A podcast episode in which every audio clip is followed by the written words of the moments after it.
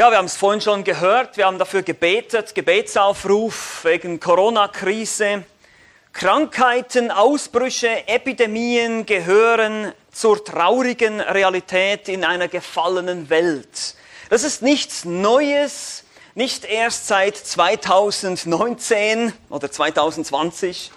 Sie sind die Folge des Sündenfalls. Wir lesen in Römer Kapitel 5, Vers 12, dass mit der Sünde der Tod in die Welt kam. So begann diese Welt zu zerfallen, unsere Körper zerfallen, das Universum zerfällt, alles geht einem Ende entgegen. Die Geschichte ist linear, nicht zirkular, das heißt, es läuft alles auf ein Ende hinaus. Irgendeinmal ist alles vorbei.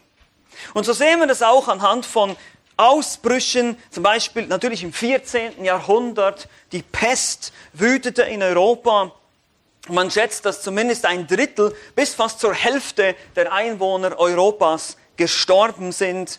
Oder wir haben andere Beispiele wie die spanische Grippe tötete zwischen 1918 und 1920 zwischen 30 bis 50 Millionen Menschen. Oder was viele auch nicht wissen zum Beispiel ist, dass die Krankheit AIDS immer noch als Pandemie gilt und seit 20 Jahren aktiv ist und immer noch viele Menschen tötet. Und so natürlich auch die Covid-19-Pandemie. 313 Millionen Ansteckungen, 5,5 Millionen Tote, Letalitätsrate 2,1 Prozent. Eine Studie in London hat sogar ergeben, dass es bis zu 40 Millionen Tote gefordert hätte, ohne Maßnahmen oder Medikamente oder Impfungen. Obwohl wir durch unsere medizinischen Fortschritte heute heilen können, und vieles abwenden können, wofür wir sehr dankbar sind. Ich übrigens auch bin sehr dankbar für die Medikamente, die ich gerade bekommen habe, damit ich heute auch hier stehen kann. Ist es doch letztlich so, dass das irdische Leben nur verlängert werden kann, aber nicht gerettet. Durch all diese Maßnahmen, durch all diese medizinischen Erkenntnisse, diese wunderbaren Dinge, die Gott uns schenkt, dass wir medizinische Versorgung haben, kann das Leben nur verlängert werden. Es kann aber nicht gerettet werden. Es gibt nur einen, der Herr über Leben und Tod ist. Wir haben es gerade gesungen vorhin, er ist der Retter dieser Welt. Es ist unser Gott.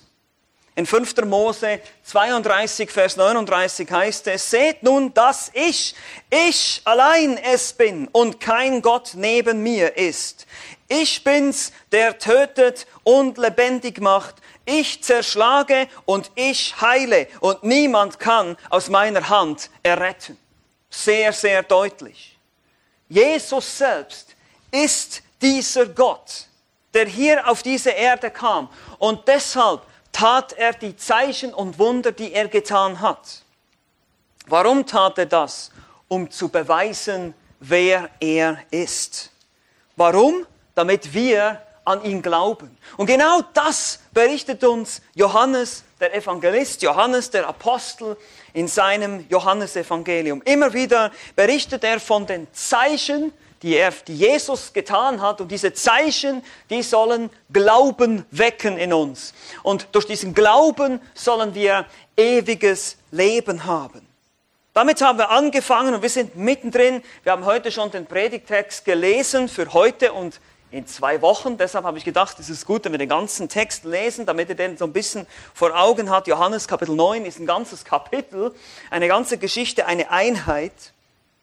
Und so sehen wir, wie der Apostel Johannes uns diese Zeichen gibt, hier zum Beispiel eben auch die Heilung eines Blindgeborenen. Etwas, das seit Ewigkeiten in der Geschichte Israels nie vorgekommen ist. Tatsächlich sagt der Blinde selber in Vers 32, von Ewigkeiten her hat man nie gehört, dass jemand einem Blindgeborenen die Augen öffnet. Das ist ein besonderes Zeichen.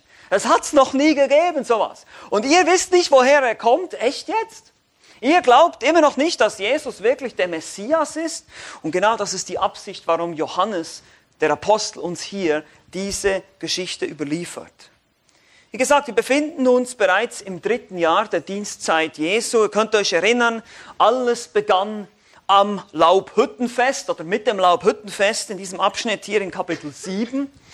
Da wollten die Ungläubigen, damals noch ungläubigen Halbbrüder Jesu, dass Jesus ans Laubhüttenfest geht und dort große Zeichen tut, aber aus falschen Motiven. Und so sagt er, nein, ich gehe im Verborgenen dahin. Und so geht er dahin und ungefähr in der Mitte des Festes beginnt er öffentlich im Tempel zu lehren. Und immer, wenn Jesus lehrt, immer, wenn Jesus seinen Mund aufmacht, gibt es Kontroversen. Es ist interessant, das immer wieder zu beobachten im Evangelien, in den Evangelien. Wann immer Jesus spricht, gibt es Spaltungen und Teilungen. Es gibt Verwirrung, es gibt Leute, die glauben, solche, die nicht glauben. Das ist immer wieder der Effekt, den wir sehen. Und den werden wir auch hier im Kapitel 9 einmal mehr vor Augen haben. Es führt zu Kontroversen. Warum? Wegen den Aussagen, die Jesus macht. Er bezeichnet sich selbst als die Quelle des lebendigen Wassers.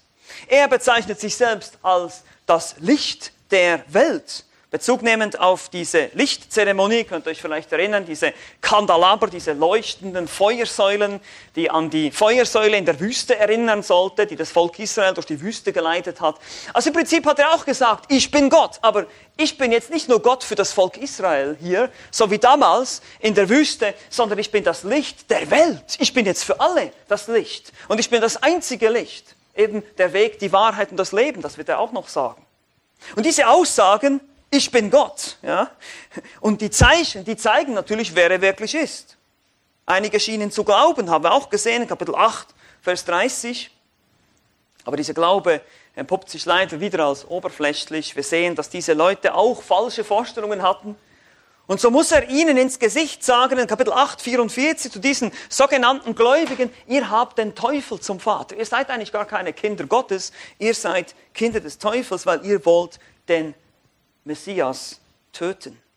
Sie sind verblendet in ihrer Sündhaftigkeit und unter der Kontrolle des Fürsten der Finsternis. Und da ist ein Höhepunkt erreicht. Am Ende des Kapitel 8 sehen wir, dass da ein Höhepunkt erreicht ist. Sie versuchen, Jesus zu steinigen, weil er gesagt hat, ehe Abraham war, bin ich.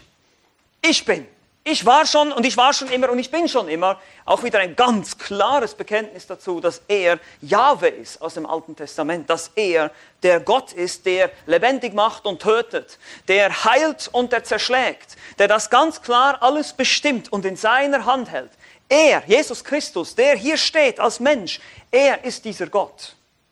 Und das natürlich, wenn das ein normaler Mensch wäre, wäre das Blasphemie und deshalb holen sie sich die Steine und wollen ihn gleich mal steinigen. Dort, an Ort und Stelle, ohne Gerichtsverhandlung.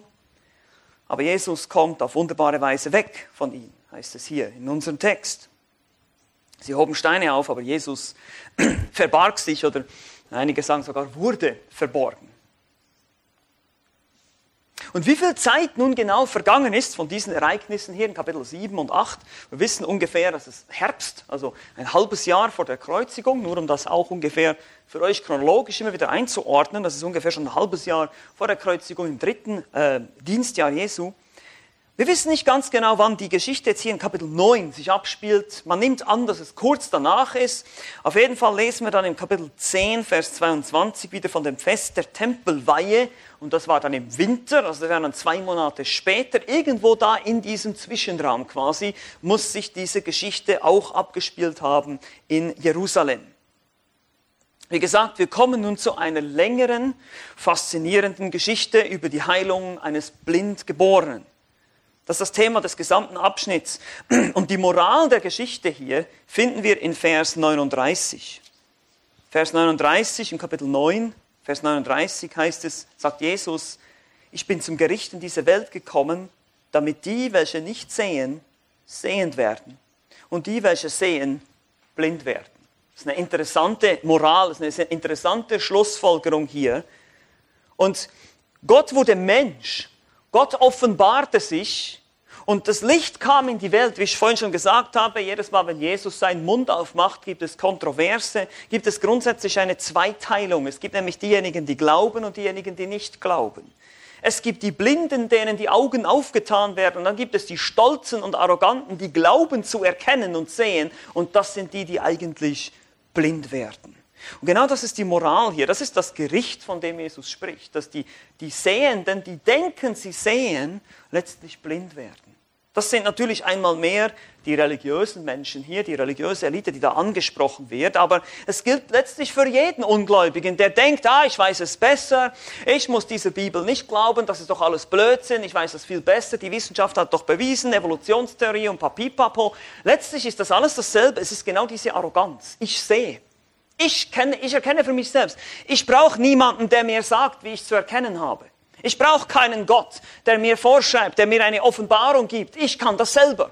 Ich kann selber für mich denken, ich kann selber für mich sehen. Das ist dieselbe Arroganz. Dann bist du blind. Dann wirst du blind, wenn du so denkst. Das ist genau der Punkt.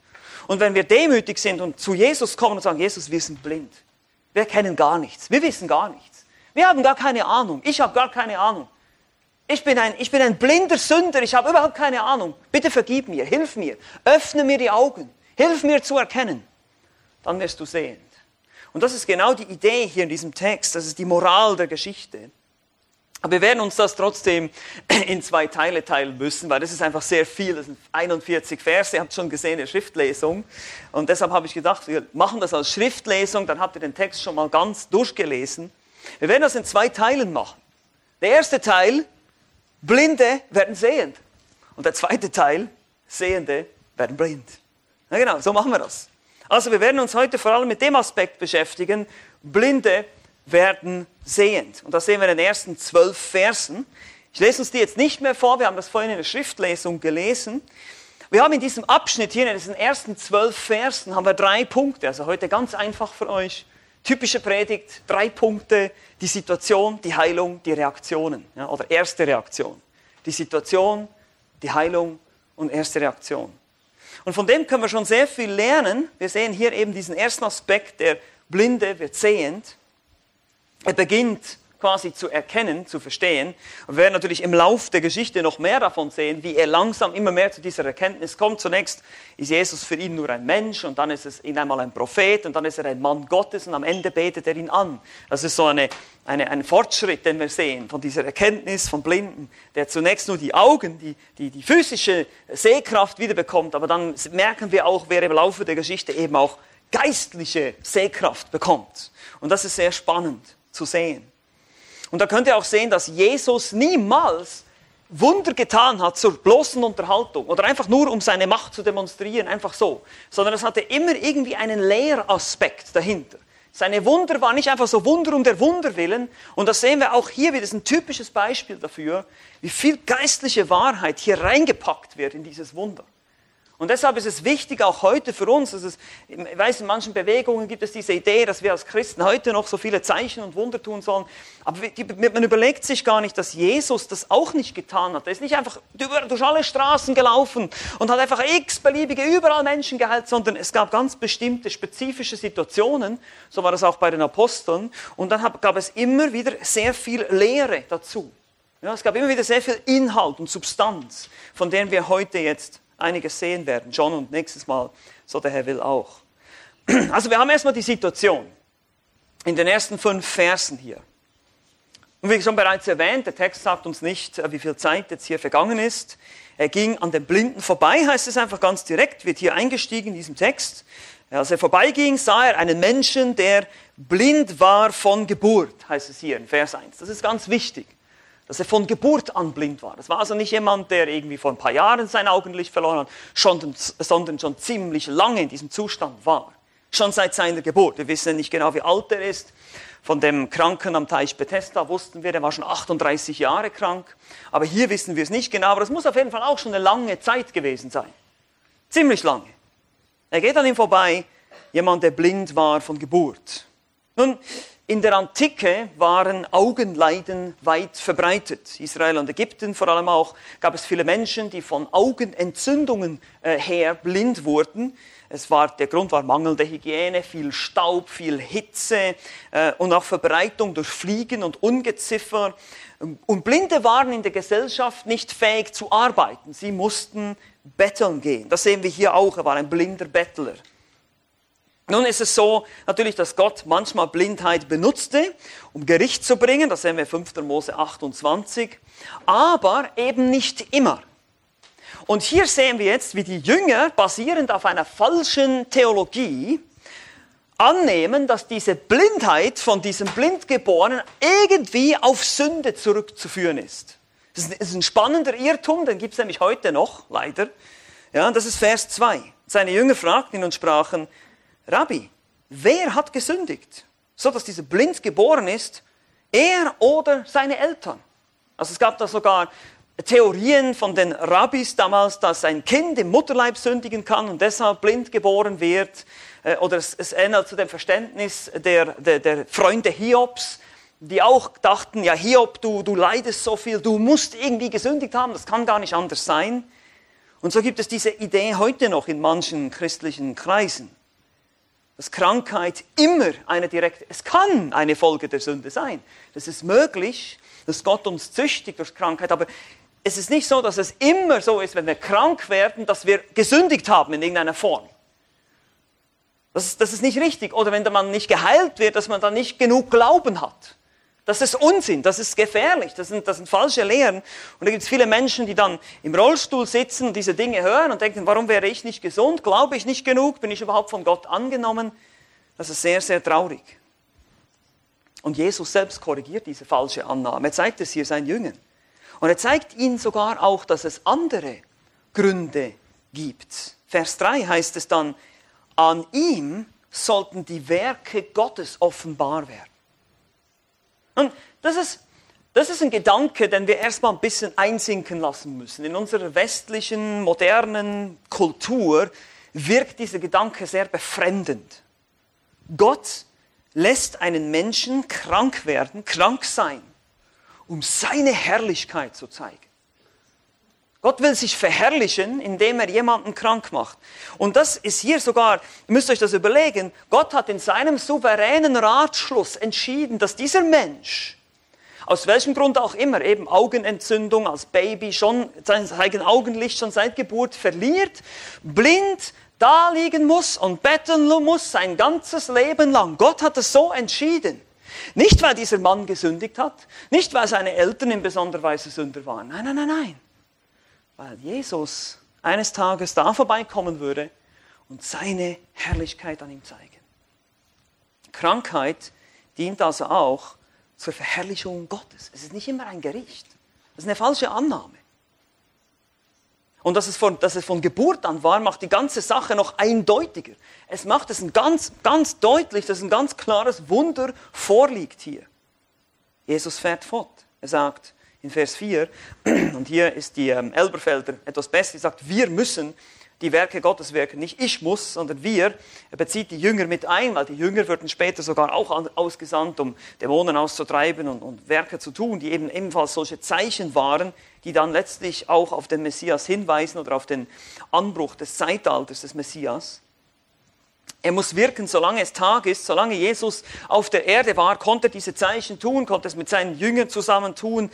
Es gab diese Notwendigkeit, er hatte diesen Auftrag, diese Mission. Und es kommt auch die Nacht, in der niemand mehr wirken kann. Natürlich, er würde dann von den Jüngern weggenommen werden. Das ist ein Hinweis auf die Kreuzigung hier.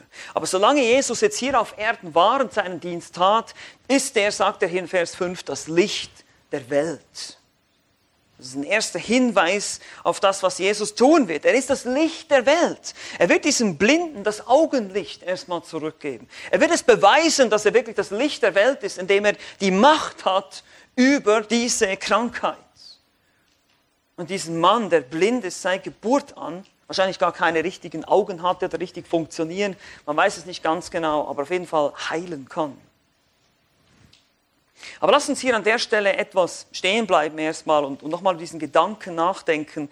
Krankheit bedeutet nicht immer, dass man gesündigt hat. Das ist sehr wichtig, auch für dich, für dein persönliches Christenleben.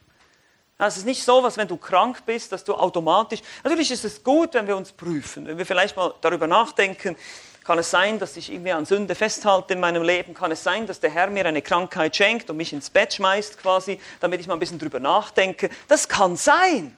Aber das muss absolut nicht sein. Das muss absolut nicht sein. Nein, wir sehen hier, dass Gott sich verherrlicht dadurch, dass manche Menschen krank sind. Nun kann es sein, dass er dich von dieser Krankheit heilt, ja, dass wir für dich beten und dass der Herr dich heilt und gnädig ist und dann wird er dadurch verherrlicht. Nun kann es aber auch sein, dass er dich nicht heilt und dass du krank bleibst oder vielleicht mit einem bestimmten Leiden leben musst und den Herrn dadurch verherrlichst. Indem dass du trotzdem zufrieden und dankbar bist, trotz deinem Leiden, trotz deinen Schwierigkeiten, trotz deinen körperlichen Gebrechen oder Behinderung oder was immer es ist. Und ich weiß, es ist nicht einfach, aber das ist ein Trostwort an uns hier. Jetzt gibt es vielleicht noch manche, die sagen, ja, aber was ist denn mit, äh, mit 2. Mose 20, Vers 5, wo es heißt, dass Gott ein eifersüchtiger Gott ist und die Schuld der Väter heimsucht an den Kindern bis in das dritte und vierte Glied. Ist es nicht das? Ist es nicht das, was wir hier sehen? Ja, mit den Blinden, das steht doch auch in der Bibel, ja, dass, dass Gott die Sünden rächt bei den Kindern und Kindeskindern. Ja, steht doch da. Und wir müssen den Kontext betrachten hier. Ja. Dieser Vers steht in einem Zusammenhang, der wird an Israel gerichtet und das hatte sozusagen gesellschaftliche, nationale und politische Konsequenzen. Die Verdorbenheit einer Generation würde sich auf die nächsten Generationen auswirken. Aber das heißt nicht, dass diese Kinder dann bestraft würden für ihre Sünden, sondern sie würden halt einfach darunter leiden unter der Strafe, die vielleicht die Eltern tragen. Ich meine, ihr müsst euch vorstellen, die, die 40 Jahre Wüstenwanderung, ja, die, die Leute, die damals, die Israeliten, die Generation von Israeliten, die damals rebelliert hat gegen Mose und gegen, äh, gegen Gott, ja, und weil sie dann 40 Jahre in der Wüste herumwandern mussten, die Kinder konnten dann nicht einfach irgendwo in einer Oase warten, bis die alle da ihre Runden gedreht haben in der Wüste und gestorben sind. Das ging nicht, die mussten mit. Die Kinder mussten mit durch die heiße Wüste 40 Jahre lang, stellt dir das mal vor. Stellt euch das mal vor, Kinder, ja. Oh, wir sündigen, ja, und ihr müsst jetzt dann mit uns 40 Jahre durch die Wüste trotten, weil wir es verbockt haben. Das ist ein Einfluss auf die zweite Generation, ja. Und, äh, aber, das, aber das ist ein, ein, eine Auswirkung. Hingegen in 5. Mose 24, 16 steht auch, die Väter sollen nicht für die Kinder getötet werden und die Kinder sollen nicht für die Väter getötet werden, sondern jeder soll für seine Sünde getötet werden. Also jeder ist für seine eigene Sünde verantwortlich, nicht für das, was jemand vor mir oder nach mir oder in einer Generation vor mir getan hat. Ähnlich sprechen auch die Propheten Jeremia oder auch Hesekiel. Jeder wird für seine eigene Sünde zur Verantwortung gezogen. Und deshalb ist auch die ganze Idee von, man nennt das Zweit- und Drittabsonderung, ein Unsinn. Ja, das, wir, dürfen, wir können nicht so anfangen zu leben, oh, ich kann oh, ich kann kein Apple iPhone haben, weil Apple, die Firma Apple unterstützt irgendwelche äh, unmoralischen Bewegungen oder so. Das kann ich nicht machen. Äh, das ist sehr gefährlich, wenn wir in dieses Denken reinkommen. Aber da können wir nichts mehr tun. Da können wir nichts mehr machen. Äh, uns nicht mehr bewegen. Wir können für niemanden mehr arbeiten. Das ist Gesetzlichkeit. Diese Art von Denken ist Gesetzlichkeit. Ja, ein anderes Beispiel ist auch, es wurde vor Jahrzehnten ein Baby abgetrieben, von diesem Baby wurde eine Stammzelle entnommen, da wurde eine ganze Zellkultur gemacht und da wurde ein Impfstoff oder eine Hautcreme daraus entwickelt und jetzt darf ich dieses Produkt nicht benutzen. Ich, ich bin für meine Sünde verantwortlich, nicht für die Sünde von Vorfahren oder Generationen vor mir. Das ist ganz wichtig, das zu verstehen, dieses Prinzip. Aber das, dieses Denken ist nicht biblisch. Und Jesus korrigiert es hier und sagt, nee, nee, nee, nee, das, das hat nichts mit der Generation oder seinen Eltern zu tun oder irgendwas. Und das hat nicht mehr mit ihm selber was zu tun. Krankheit muss nicht immer eine Folge von Sünde sein. Wir werden nicht für die Sünden vorangegangener Generationen verurteilt. Oder es gibt auch keine dämonischen Belastungen in deiner Familie, die du dann irgendwie auf dich überträgst oder irgendwie sowas. Das sind ganz gefährliche Ideen und die sind äußerst unbiblisch. Nein, nein, nein. Wir, wenn wir den Heiligen Geist haben, sind wir frei von diesen Dingen. Aber wir müssen natürlich für unsere eigenen, wo wir direkt involviert sind, unsere eigenen Sünden zur Verantwortung stehen. Also wie gesagt, wichtig zu verstehen ist hier, Krankheit ist nicht immer eine Folge von Sünde.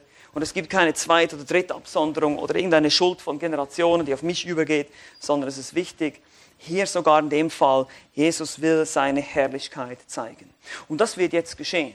Das ist jetzt unser zweiter Punkt heute. Ja, wir haben jetzt gesehen, die, ähm, die Situation, das Missverständnis der Jünger, das Unverständnis der Jünger. Jetzt kommt der zweite Punkt, die Heilung.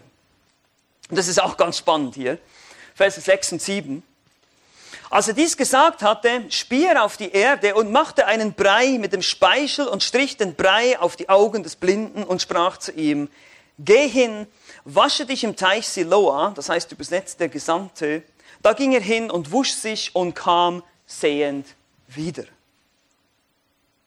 Nun, das Erste, was wir uns hier wahrscheinlich sofort fragen, ist, hm, warum Spucke? Stellt euch das mal vor, er spuckt hier auf den Boden und macht irgendwie so einen Brei und streicht dir dann auf die Augen. Also da musste ich auch erstmal denken, hm, also hätte es nicht einfach sagen können, sei geheilt und fertig. Ich meine, warum spucken und so weiter. Nun ist es tatsächlich so, dass es da verschiedene Ansichten gibt. Der Text sagt uns ja nicht viel darüber, was genau der Hintergrund ist, warum Jesus das tut. Es gibt verschiedene gute Erklärungen, sage ich mal. Zum Beispiel ähm, dass Jesus sich einer Symbolik der Antike äh, bemächtigt hier, dass die Spucke heilende Wirkung hatte, aber das ist eher ein bisschen unwahrscheinlich, dass er da heidnische Dinge quasi imitierte. Einige Kirchenväter glaubten zum Beispiel, dass es in Bezug auf 1. Mose 2,7 zu verstehen ist, wo, Mensch, wo, Gott den Menschen aus dem Staub des Erdbodens machte. Und so macht er quasi aus dem Dreck des Erdbodens ein paar neue Augen für diesen Mann. Äh, das kann auch sein, ist auch eine gute Erklärung. Ich habe noch eine andere gefunden, die ich noch als besser empfunden habe, und zwar, ähm, dass es hier sich auch wieder um etwas handelt, es geht gegen die jüdische Tradition. Und zwar gab es in der rabbinischen Tradition damals auch die Idee, dass alle, alle körpereigenen Sekrete uns alle irgendwie verunreinigen, ja, eben auch Spucke. Äh, an, anlehnend an 3. Mose, da gibt es ein paar Gebote über bestimmte Flüssigkeiten aus dem Körper, die uns verunreinigen können, das ist tatsächlich so. Aber die jüdische Tradition hat das dann natürlich wieder ausgeweitet auf andere Flüssigkeiten, unter anderem auch Spucke. Und so ist es hier wieder einmal mehr auch interessant zu sehen, dass die Pharisäer dann besonderes Interesse daran hatten. Wie hat er dich genau geheilt? Wie, wie, was hat er genau gemacht? Eben, er hat Spucke und Brei und so weiter. Die wollten das genau wissen. Und das weist so ein bisschen darauf hin, dass es hier um ein, ein Tabu geht, einer religiösen Gesellschaft, die eben auf Verbote ausgerichtet ist. Du darfst das nicht, du darfst jenes nicht, du darfst dieses nicht. Und Jesus, wir kennen ihn, er, er bricht immer diese Menschengebote, um einfach zu zeigen, dass es sind Menschengebote, Dasselbe haben wir schon beim Sabbat gesehen und bei der Beschneidung, bei anderen Themen, die er angesprochen hat. Dass es immer wieder darum geht, diese jüdischen, diese rabbinischen Traditionen zu widerlegen. Sagen, das sind Menschengebote. Und deshalb macht er jetzt mit Spucke einen Brei und heilt diesen Menschen. Was natürlich für diese Pharisäer war ziemlich anstößig war. Was, der hat dich mit Spucke geheilt? Oh. Also gut, wir denken ja vielleicht auch ein bisschen so, aber jetzt aus anderen Gründen, nicht aus religiösen Gründen. Und dann sendet er ihn zum Teich Siloa, also zum Becken oder zum Pool Siloa, was Johannes sogar für uns hier äh, erklärt, das heißt Gesandter. Und dieser Teich oder dieses Becken war das Ende einer großen unterirdischen Wasserleitung, die man übrigens heute noch äh, anschauen kann. Ich bin da sogar durchgelaufen im Jahr 2019, als wir in Israel waren.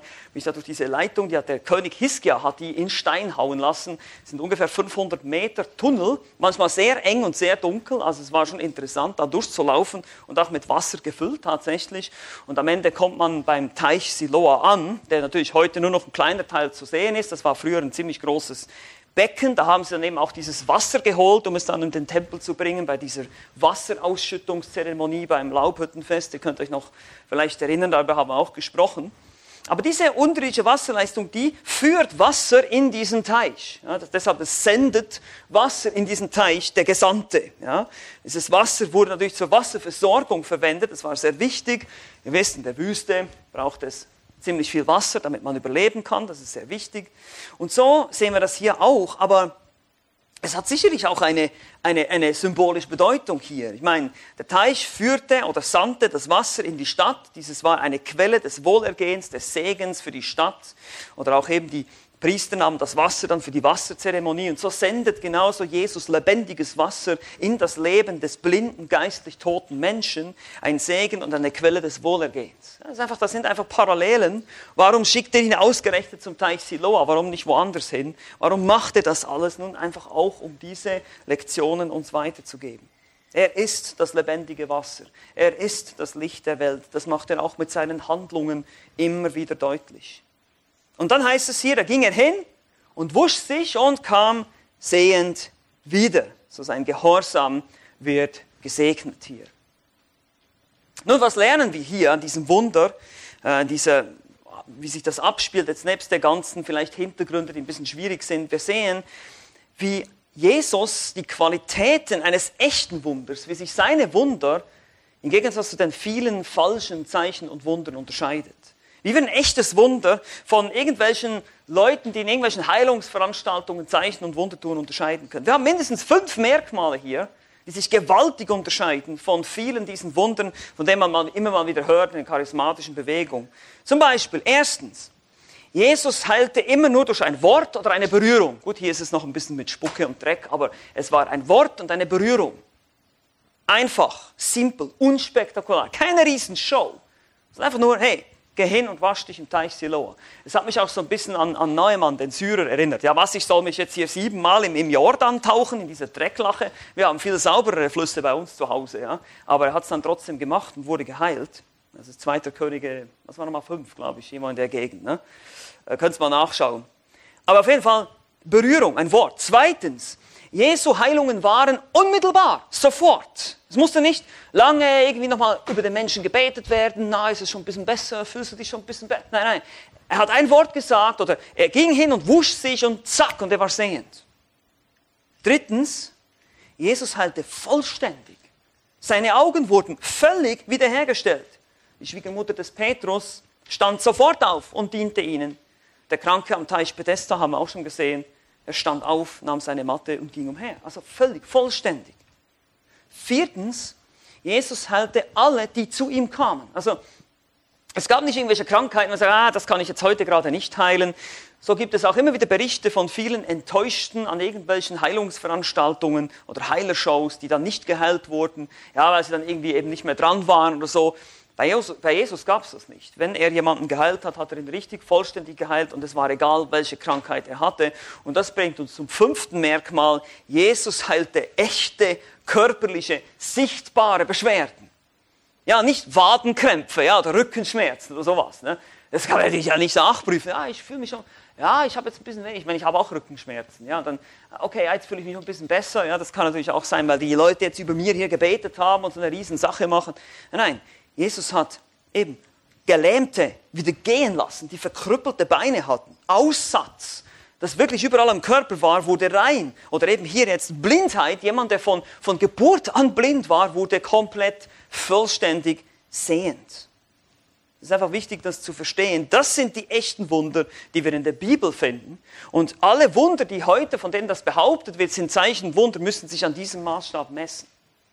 Und da fällt eigentlich das meiste oder alles unten durch, wenn wir ehrlich sind, in der heutigen Zeit.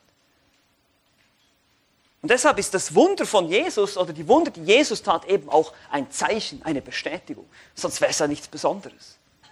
Ich meine, wenn ihr euch das mal überlegt, wenn jeder von uns einfach mal so durch die Straßen gehen könnte und hier mal ein paar Blinde heilen und hier ein paar, ja, da würde ich auch sagen, diesen Heilen, diesen Heilern, diesen Propheten, diesen Charismatikern würde ich sagen, hey, geht doch mal, geht doch mal jetzt hier in die Intensivstation, heilt mal diese Covid-Patienten und was da sonst noch alles an Patienten rumliegt. Gibt es ja noch andere Leute in der Intensivstation. Heilt die mal alle.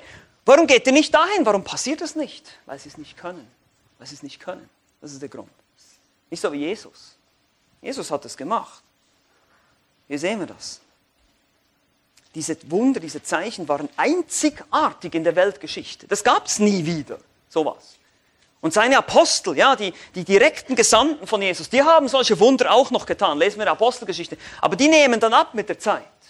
Und im ersten Jahrhundert sind die komplett verschwunden. Die gibt es nicht mehr. Es gibt kein Zeichen- und Wunder-Evangelisation heute. Das gibt es nicht mehr. Wir haben heute das Wort Gottes und das reicht aus. Wir haben das Neue und das Alte Testament, das reicht aus. Es ist alles hier drin, was wir brauchen, um zu glauben. Das reicht aus. Und wenn du denkst, ja, aber wenn Gott doch nur mal ein Wunder tun würde, dann würde ich glauben, dann verweise ich dich an die Geschichte, äh, wo dieser Mann dann zurückkommt, der, der reiche Mann und der arme Lazarus. Und der reiche Mann sagt dann, ja, wenn doch nur jemand von den Toten auferstehen würde, dann würden sie glauben. Und dann sagt Abraham zu ihm, nein, sie haben Mose und die Propheten, wenn sie denen nicht glauben, dann werden sie nicht glauben. Zeichen und Wunder bewirken nicht immer Glauben. Das haben wir bei Jesus auch gesehen. Jesus hat gewaltige Zeichen und Wunder getan. Wir werden das noch sehen im Kapitel 9. Die Pharisäer sehen das ganz klar, ein Wunder vor ihren Augen, aber sie glauben nicht. Sie glauben nicht, weil sie nicht glauben wollen. Das ist das Problem.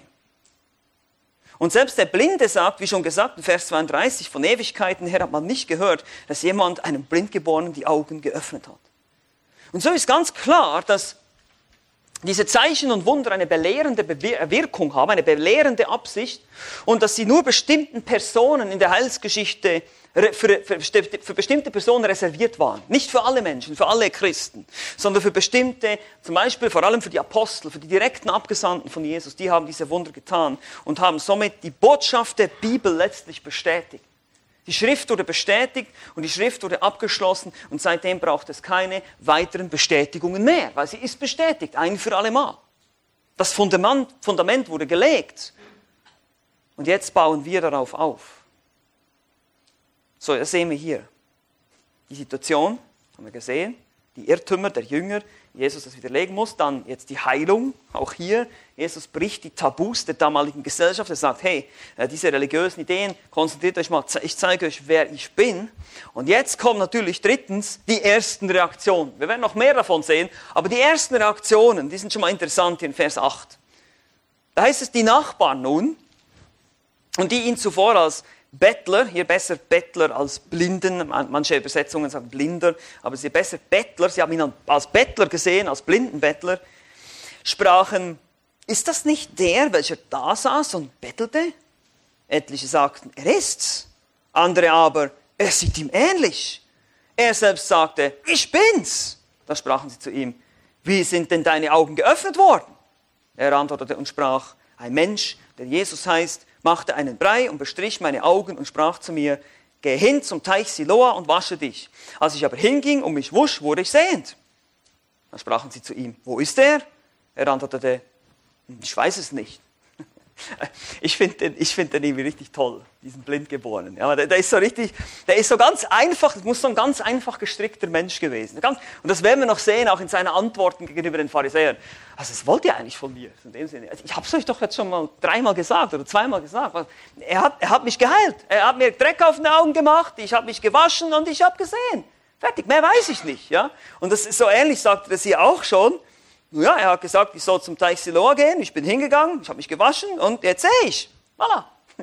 Und irgendwie so, ja, wo ist er denn jetzt, der Jesus? Ähm, weiß ich gar nicht. So, also so kommt mir das ein bisschen vor. Ja, ich weiß jetzt nicht ganz genau, ob es so war, mit ein bisschen geheiligter äh, Vorstellungskraft. Aber so in dieser direkten, einfachen Art und Weise kommt mir dieser Mann vor. Und das finde ich so schön, das finde ich so wunderbar, wie er am Ende danach einen ganz einfachen Glauben hat. Er sagt, Jesus sagt ihm, ich bin dieser Mann und er sagt, ich glaube. Und so sehen wir hier jetzt diese Verwirrung, die sich einstellt, natürlich von den Leuten, die ihn eben noch als blinden Bettler gekannt haben. Seine Nachbarn und Freunde kannten ihn, haben ihn vielleicht unterstützt, haben ihm vielleicht geholfen, haben ihm sicherlich auch mal Almosen gegeben. Also der war bekannt, wie gesagt, von Geburt an blind. Der saß immer da in der Ecke, war am Betteln. Der war wahrscheinlich auch äh, bekannt in dem ganzen äh, Kiez, würden wir heute sagen, ne? in dem ganzen Bereich, wo, wo diese Leute waren. Und da kann man das richtig vorstellen, wie sie sagen, hä, den kennen wir doch. Nein, der sieht ihm doch nur ähnlich, oder? Fragen ihn, fragt ihn mal, fragt ihn mal selbst, weiß es nicht. Man kann sich das wie so ein Klatsch vorstellen, ja, am Gartenzaun unter Nachbarn. Hey, hast du schon das Neueste gehört? Der blinde Bettler von nebenan, der sieht jetzt plötzlich.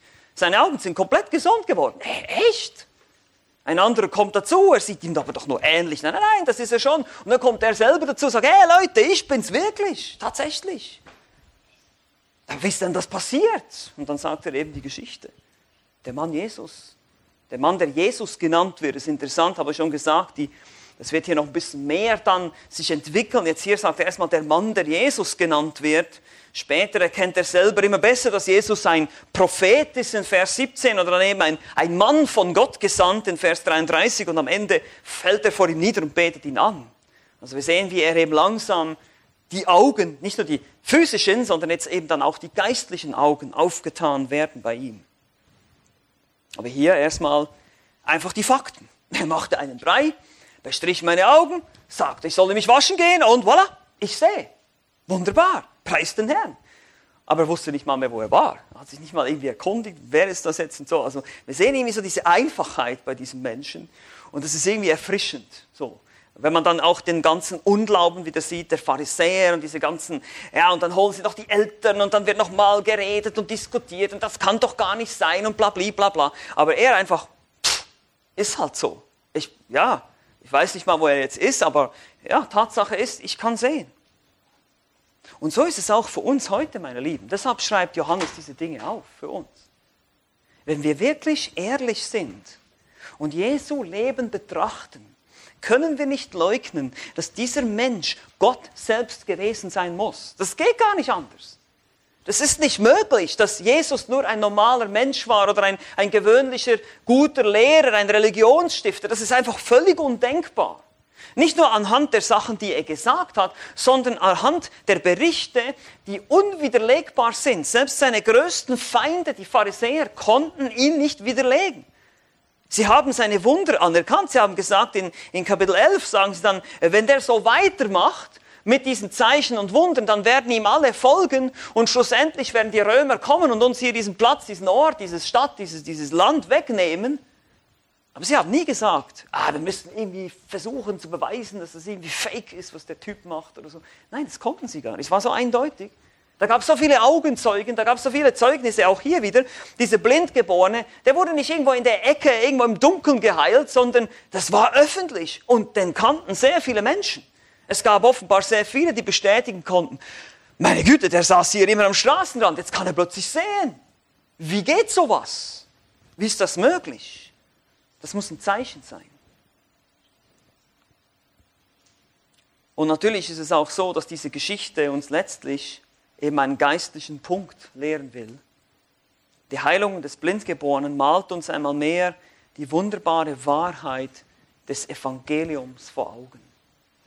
Ja, es ist immer wieder die Absicht von Johannes, dass du glaubst, dass du glaubst.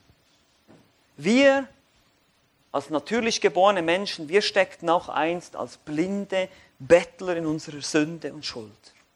Und Gott musste die Initiative ergreifen. Nicht wir haben Gott gesucht, sondern Gott hat uns aufgesucht.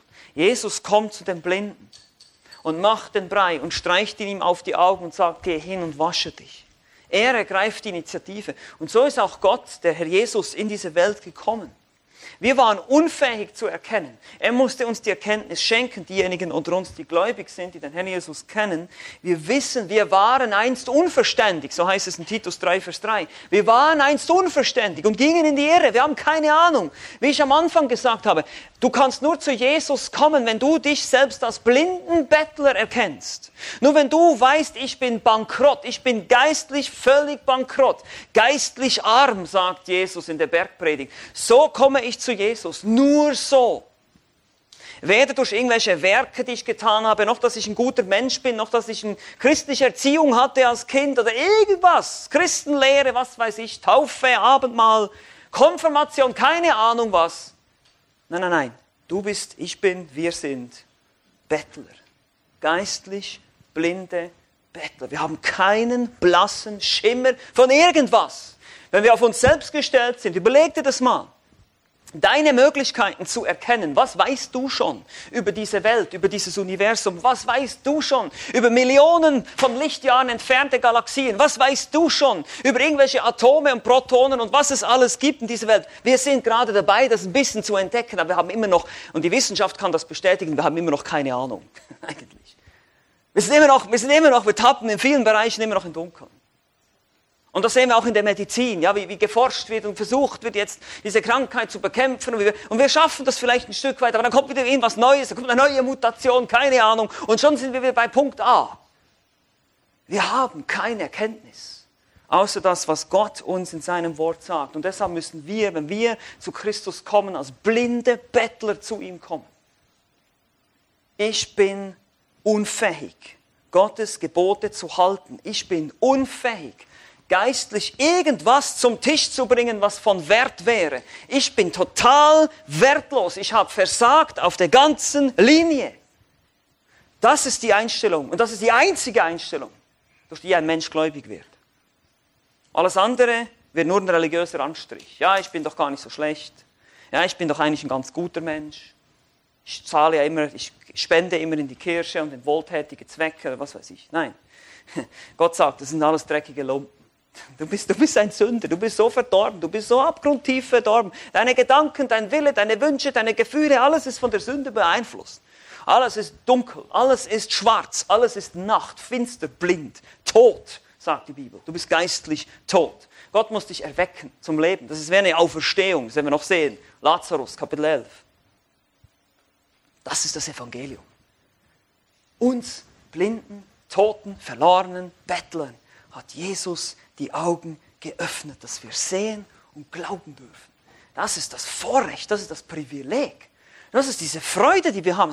Hey, ich darf das erkennen. Ich bin so privilegiert. Es gibt Millionen von Menschen, die das nicht erkennen. Und die das vielleicht auch nie erkennen werden und in die ewige Verdammnis gehen. Und sie haben es verdient, aber weißt du was? Ich habe es eigentlich genauso verdient.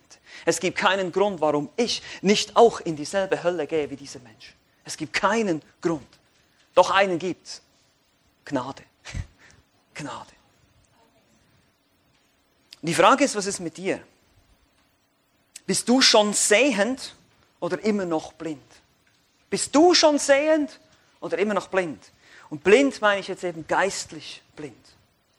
Erkennst du noch nicht, wer Christus ist? Erkennst du noch nicht dein Heil? Erkennst du noch nicht, dass er für deine Sünde gestorben ist? Dann komm jetzt zu Christus und sag ihm, Herr, ich bin ein blinder Bettler, ich habe nichts zu bringen, bitte vergib mir meine Sünde. Hilf mir, komm in mein Leben, verändere mich. Ich tue Buße, ich will umkehren. Komm zu Christus und lass ihn dir heute deine Augen öffnen. Amen. Amen. Lass uns beten zusammen. Ja, Vater im Himmel, wir sind so dankbar für diese wunderbare Geschichte, die uns so viel auch verdeutlicht in deinem Evangelium, die uns zeigt, wer wir sind, dass wir eben genauso wie dieser blinde Bettler völlig verloren waren, völlig verloren sind, wenn wir auf uns eigene, auf unsere eigenen Fähigkeiten gestellt sind. Ich danke dir, dass du uns annimmst, so wie wir sind, aber dass wir nicht so bleiben, wie wir sind, dass du uns verändern möchtest. Danke, dass du uns die Augen öffnest, dass du uns die Wiedergeburt schenkst, dass das ein Werk ist, das du alleine vollbringst, von der Erwählung bis hin zur Verherrlichung. Nichts liegt an uns, es ist alles Gnade.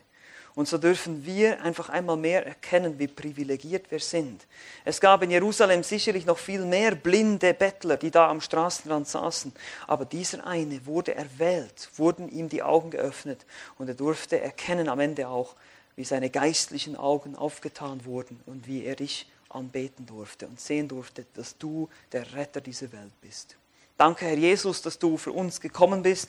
Ich bitte auch noch einmal für diejenigen, die hier sind, die dich nicht kennen, dass du ihnen doch auch ihre Augen öffnen mögest und ihnen hilfst zu verstehen, dass sie eigentlich nichts erkennen können ohne dich. Und dass wir, die wir dich kennen, genauso demütig bleiben und uns nicht plötzlich besser fühlen als andere Menschen, sondern verstehen, wir würden genauso wenig erkennen wie alle anderen, wenn du uns nicht die Augen geöffnet hättest. Danke für diese Gnade, danke für dieses Vorrecht. In Jesu Namen. Amen.